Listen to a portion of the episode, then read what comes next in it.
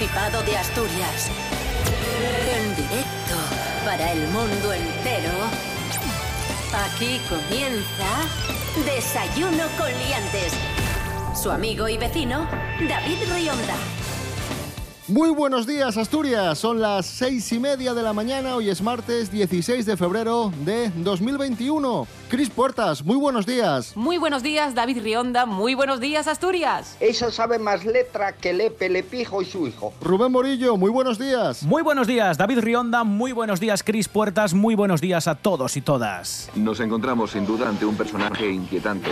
Quiero saber Queremos saber qué tiempo tendremos hoy en Asturias. ¿Qué es lo que pronostica la EMET? Rubén Morillo, adelante. Intervalos nubosos con predominio de las nubes altas. Va a haber chubascos, sí, pero van a remitir al final del día. Se esperan estos chubascos desde la mitad del día, más o menos 11, 12 de la mañana, y hasta las 8 o 9 de, de la tarde-noche. Así que va a ser un día de paraguas. Eso sí, advierte la EMET que tendremos rachas muy fuertes de viento del sur y suroeste en zonas altas de la cordillera. Así que mucho ojito. Temperaturas mínimas de 5 grados y máximas de 18. Desayuno con liantes, ay, lere, lere, lere.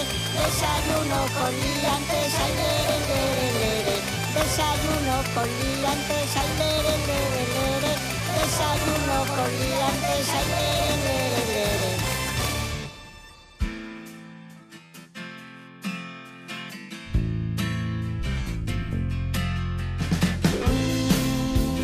Nuestro compañero Rubén Morillo siempre se atiene al pronóstico de la AEMET para predecir el tiempo que tendremos en Asturias, pero hay otros muchos métodos de comprobar, de averiguar, de predecir la temperatura, el tiempo que, que tendremos. Por ejemplo, hay un Osama de Langreo que se ha hecho viral por lo simpático, peculiar e incluso asturiano que es. En Sama de Langreo, en un local, han colgado una, una botella de sidra a una barra de hierro y con esto predicen el tiempo. Y diréis, pero, pero ¿cómo? ¡Como yo! Han puesto un cartel, sí, sí, han puesto un cartel al lado de la botella que, que pone lo siguiente. Si la botella está mojada, es que llueve. Si se mueve, hace aire. Si se mueve mucho, eh, ventolera. Si está caliente o fría, es que está nublado. Si hace sol, eh, está seca. Bueno, mm, todo, todo así, ¿no? Y han sacado, han, han sacado fotos a, a, este, a este peculiar procedimiento meteorológico y se ha hecho viral en toda Asturias. Está muy guay. Y qué ganas de sidra. Felicidades, de corazón. Y en la antigüedad también tenían que tirar de ingenio para predecir el tiempo.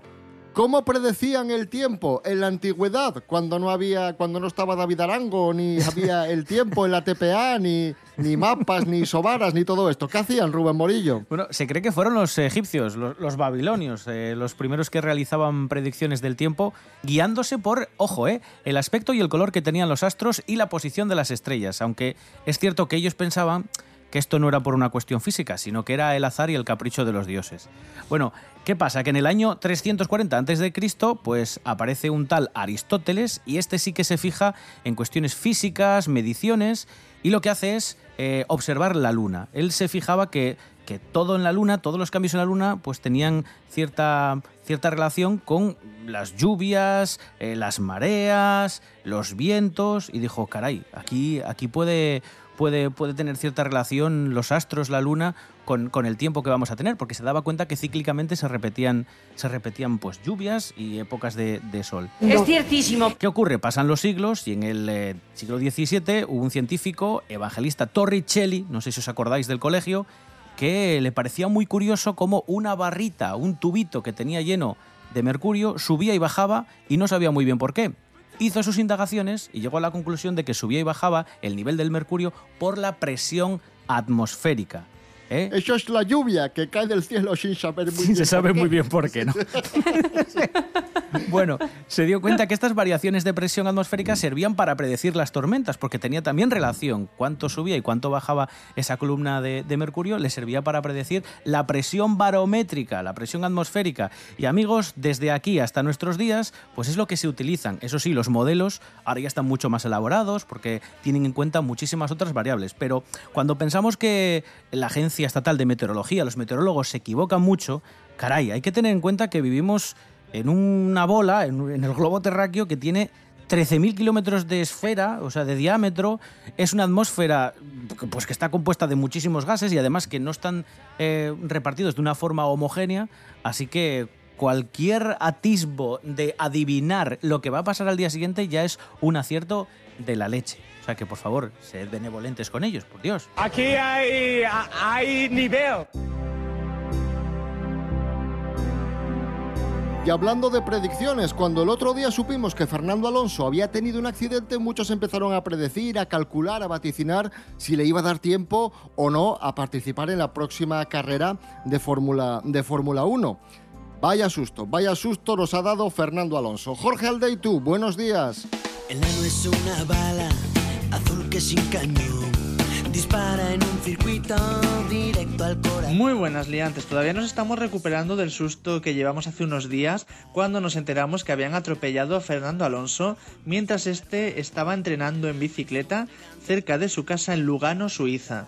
Ha tenido que ser operado, le han recolocado su mandíbula que la tenía fracturada y también le han extraído varios dientes y lo van a tener de momento en observación unos cuantos días. De hecho, los médicos han dicho que después de unos días de reposo absoluto podrá retomar los entrenamientos progresivamente y dentro de su escudería en Alpine son bastante optimistas porque piensan que el 12 de marzo ya estará preparado para los test. Como siempre, lo primero es la salud, que Fernando Alonso esté bien y después ya podrá volver a su vida normal poco a poco, a los entrenamientos. Tras este susto para todos, Fernando Alonso habló en redes sociales y mandó este mensaje que os voy a leer. Dice, gracias por todos vuestros mensajes, estoy bien y deseando que empiece la temporada 2021, vamos. Ya veis cómo es nuestro asturiano que desde la cama del hospital no deja de pensar en la competición y está deseando volver a las rodadas. Veremos cómo va transcurriendo estos días y si sale del hospital. Un saludo, liantes. Sabíamos que podía suceder una colisión de trailers. Buscábamos algo que pudiera arder y saltamos por los aires. Cada madrugada era una canción, a quien le importaba nadie. Hicimos del miedo una habitación, tan libres como cobardes.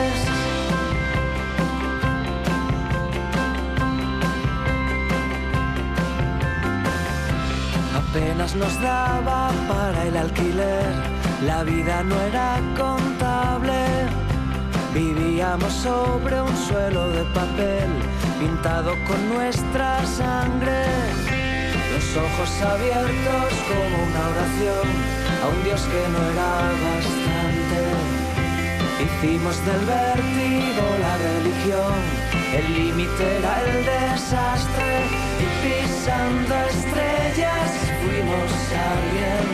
nadie lo entendía. Cada prohibición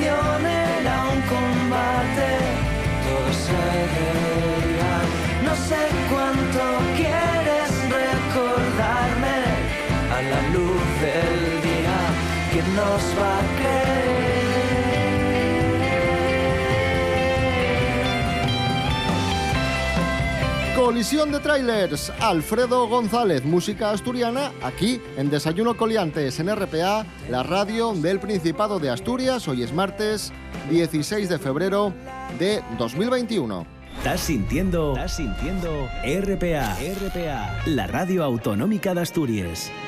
La Nuesa.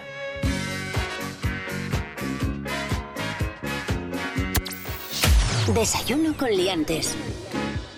Hoy cumple 76 años el actor Fernando Esteso, que como sabéis formó pareja artística con Andrés Pajares a finales de los 70 y principios de los 80 con muchísimo éxito, con un éxito eh, arrollador, espectacular, prácticamente irrepetible. No vamos a hablar de las películas de Pajares y Esteso, vamos a hablar de otra ¿Por historia qué? de porque vamos a hablar de otra historia de Fernando Esteso, mucho menos conocida, pero igualmente interesante.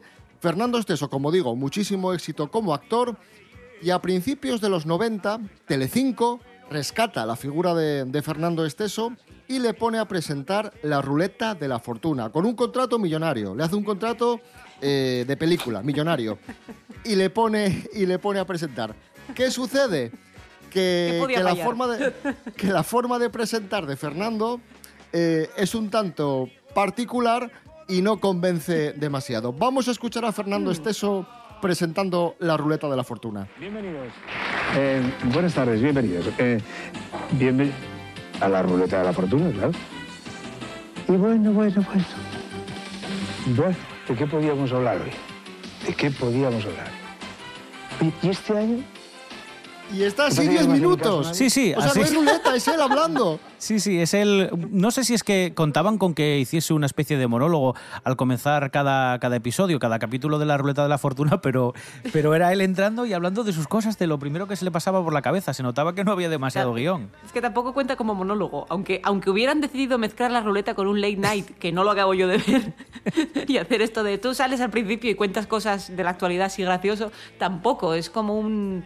No sé, no, no debía estar bien este hombre. Además se atascaba, no recordaba los nombres de los participantes. Bueno, aquello, aquello era, era un desastre. ¿Y qué pasó después, Rubén Morillo? Cuéntanos. ¿Qué ocurre? Pues nada, que van al juicio porque Fernando dice, oye, pero si es que yo aquí quiero seguir trabajando, sois vosotros los que, los que estáis incumpliendo el contrato.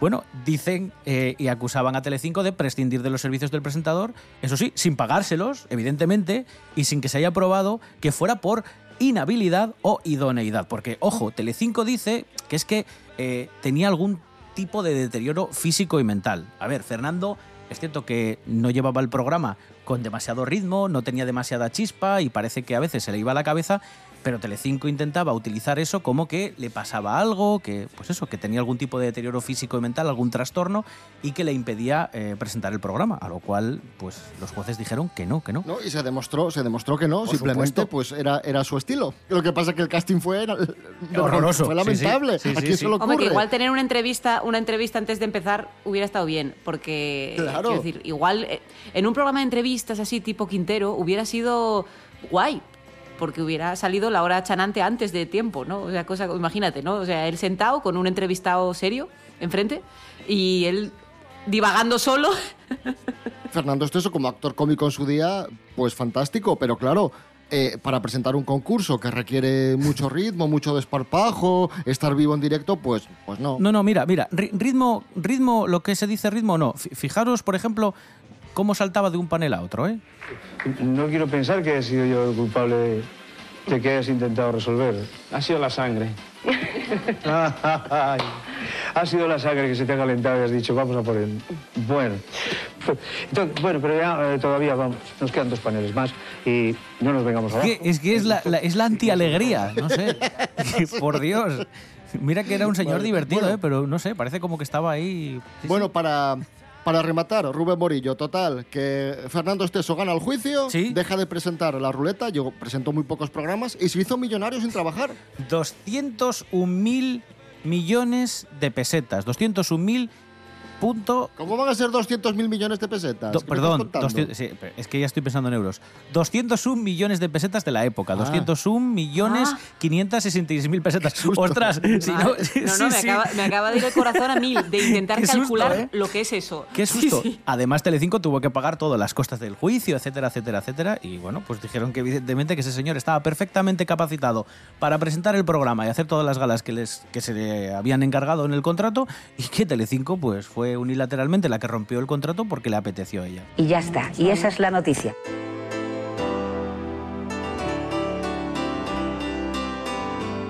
Fernando Esteso no estaba muy preparado para presentar la ruleta de la fortuna, no le fue muy bien, al que esperamos que le vaya bien es al nuevo rector de la Universidad de Oviedo. Sí, la Universidad de Oviedo ya tiene nuevo rector, su nombre es Ignacio Villaverde. Andrés Rubio, buenos días, cuéntanos. Hola, ¿qué tal? Muy buenos días, queridos liantes. La Universidad de Oviedo tiene un nuevo rector, es Ignacio Villaverde. Villaverde, con el 52% de los votos, se ha impuesto al hasta ahora rector en funciones, Santiago García Granda, que ha obtenido un 47%, ha estado reñido. El recuento, como estaba previsto, fue el más rápido de la historia de la Universidad de Oviedo, al hacerse vía online Tan solo media hora después de cerrar el plazo de votación ya se conocieron los resultados. Ignacio Villaverde, que será nombrado en los próximos días nuevo rector, propone un modelo de universidad pública fuerte, gobernada con otro estilo de gestión, dice, palabras textuales, y preparada para las transformaciones del siglo XXI. Un abrazo, sed felices.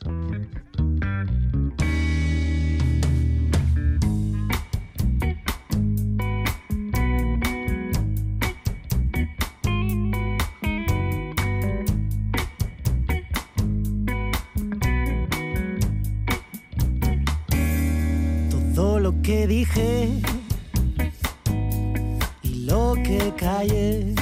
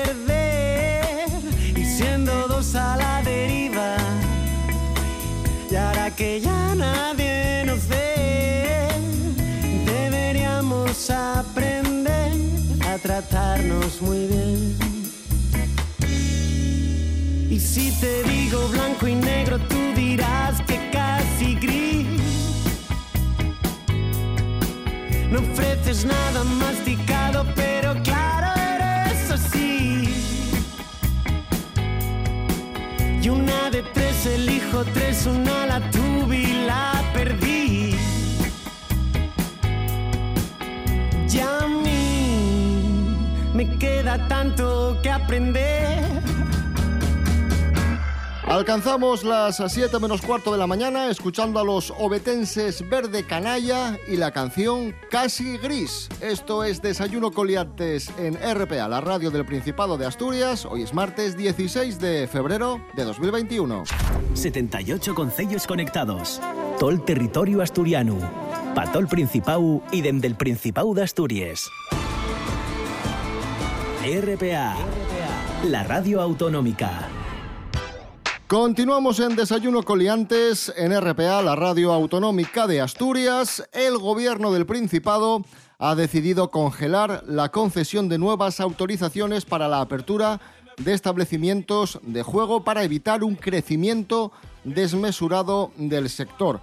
Además de paralizar las licencias, no va a permitir pagar con tarjeta y también ha limitado, ha prohibido mediante un nuevo decreto la asistencia financiera como la publicidad de servicios eh, financieros. Vamos, que no se puede pagar con tarjeta, no se puede anunciar este tipo de locales para evitar que sigan eh, proliferando y que sigan generando muchísimos, eh, muchísimos dramas personales, como ya hemos comentado en más de una ocasión. De hecho, tenemos un ejemplo, Rubén Morillo, de, de un drama personal de, de, una persona que arruinó totalmente su vida por una de, de estas casas de, de apuestas, de apuestas deportivas. Sí, un chico, un chico gallego, una historia que conocimos hace, hace un tiempo y que, bueno, eh, advierte y, y avisa de los peligros sobre todo de lo que ya hemos hablado aquí en el programa más de una ocasión, de las apuestas digitales, que ahora están pues eh, tan sencillo como coger el teléfono móvil y bueno, pues, pues apostar a, cualquier historia.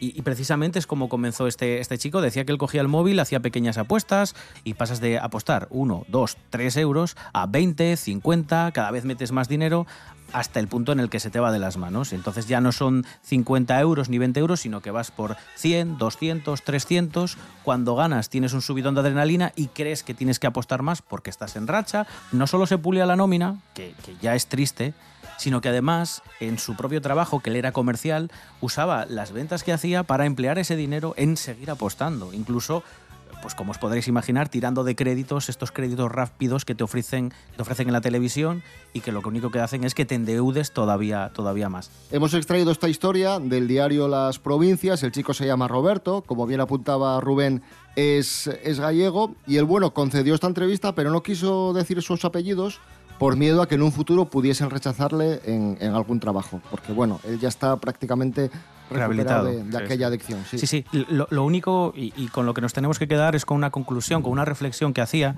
y decía que antes estaba, pues lo que veíamos habitualmente era la gente que estaba en las tragaperras o incluso que iba al bingo, en fin, pero que decía que es que ahora estaba incluso bien visto porque como está tan a la mano, como se hace tanta publicidad, como te lo venden como algo exquisito de ganadores, puede crear un problema muy, muy serio.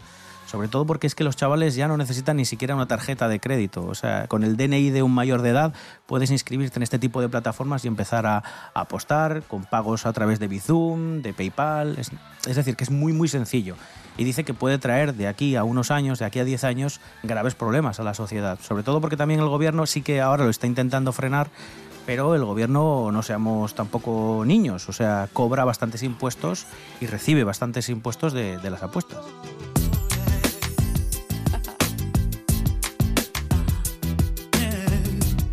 Continuamos con otra historia que tiene que ver con el confinamiento. Diréis, esta noticia, David, es repetida. Esto ya lo contasteis hace tiempo en desayuno. Sí, sí, es que no, contamos hace tiempo una igual que esta. Es que se ha vuelto a repetir la historia. La de la un piña. hombre se salta, un hombre se salta al confinamiento para ver a su novia diciendo, es que el sexo es necesario. Eh, sí, as- a- así es, eh, amigos. Eh, nos lo cuenta Ángela Busto. Buenos días, Ángela. ¿Qué pasó? Hola, buenísimos días a todos. Esto ocurrió cuando este murciano de 40 años, ni corto ni perezoso, decidió coger el autobús a Alicante, donde vivía su novia, importándole un pimiento que hubiese cierre perimetral en ambas comunidades como medida de prevención anti-COVID. Pero con lo que no contaba era que a la entrada de Alicante había un oportuno control policial donde los agentes comprobaban la razón de peso para viajar de los pasajeros. Y al llegar a este hombre explicó que llevaba un mes sin ver a su pareja y que iba a tener sexo con ella. El policía, que lógicamente estaba flipando con este personaje, le informó de que eso no era una excusa de las que estaban contempladas en la ley para poder desplazarse entre localidades, por lo que le iba a imponer una multa y que debía bajarse del autobús y avisar para que le viniesen a recoger. Así, este peculiar pasajero, todo indignado, hizo saber su voluntad de recurrir la multa porque el sexo era tan necesario como el comer para el ser humano y él necesitaba sobrevivir. Así que ahora tendrá que ser un juez el que decida si ese viaje estaba amparado por la ley o no. Así que, ¿qué pensáis? ¿Quién tendrá razón? Un saludo y hasta la próxima. Eso sabe más letra que Lepe, Lepijo y su hijo.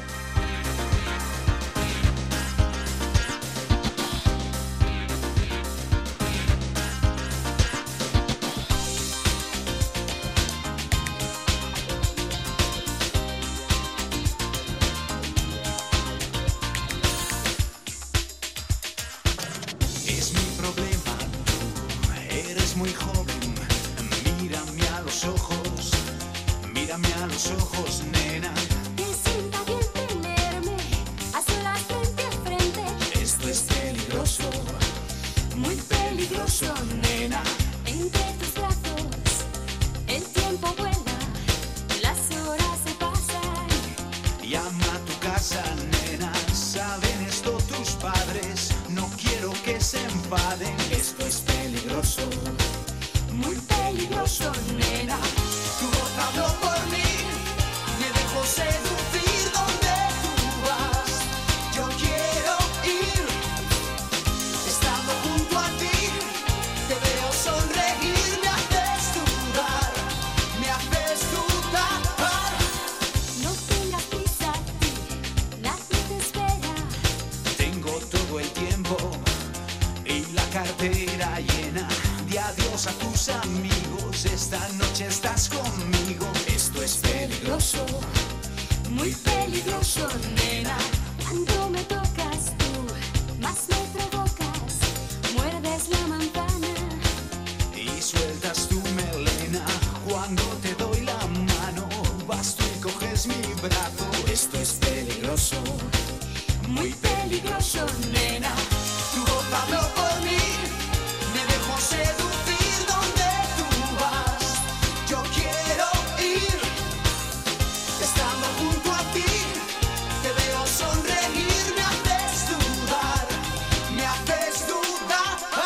Amistades peligrosas, muy peligroso. Un, un clásico del pop español sonando aquí en Desayuno Coliantes en RPA, la radio del Principado de Asturias.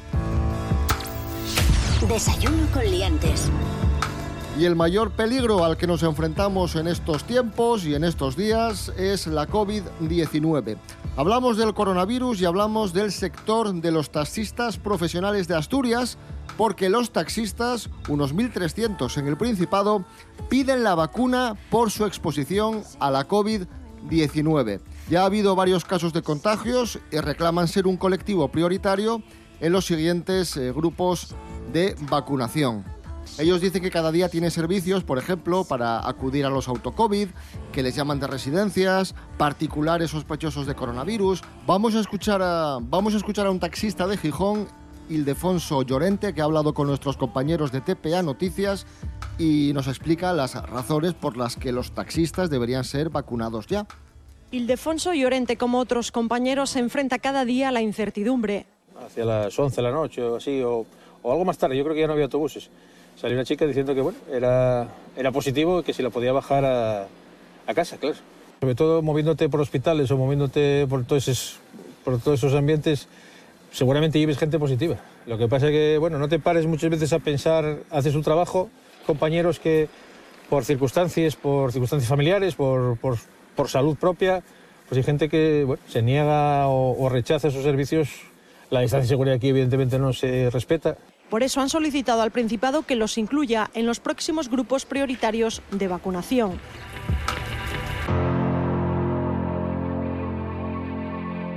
Desayuno con liantes. Con David Rionda y Rubén Morillo. La postrera historia de güey y algo que da fechu la nuesa Alma Hidalgo taba desellando contanos. Díxomelo ya va muchos días por WhatsApp. Parece ser que unos bichos llamados wombats faen lesos necesidades con un aspeutu raro. Alma Hidalgo, buenos días. Buenas, David. ¿Cómo estás? Bueno, espero que estés muy bien, tú y todos, y que no estéis comiendo, porque hoy vengo a falavos de los excrementos del wombat, que son importantes porque les heces de este animal son casi cubos perfectos, y los científicos tan yocos con esto. Y bueno, yo más. Como no hay cosas que investigar y que mirar, últimamente tuvieron mirando más a fondo por qué pasa esto. ¿Por qué los wombats cagan cuadrado y yo no? Y hay un científico llamado Young que dedicase a estudiar pues, la hidrodinámica de los fluidos de los seres vivos, como el sangre, el mesio, y descubrió que la tensión yocal de la caga en sí varía de un 20% en las esquinas del cubo a un 70% en los bordes, por lo que el intestino del wombat estírase preferentemente en las paredes para facilitar la creación del cubo. Pero bueno, la cuestión principal. ¿Por qué cubos? ¿Por qué esta forma? Bueno, dígotelo yo ahora. Por lo visto, los wombats apilen les heces para marcar territorio y comunicarse entre sí. ¿Con esto qué quiero decir? Bueno, David, que si yo apilo un escagáis formando una pirámide, igual te estoy demostrando el mi amor, pero si faigo un círculo, odiote de por vida. Y nunca queda, nunca queda la cosa ahí. Porque, porque cada excremento tiene un olor distinto. Y bueno, como dato final para rematar, cuanto más alto coloques la obra de arte, más facilidad de entamar una buena conversación. Podemos decir que estos animales tienen amistades de mierda. Y bueno, con este chiste mal contado y tan malo, marcho, marcho que tengo que marchar que si no, matáisme. Un beso.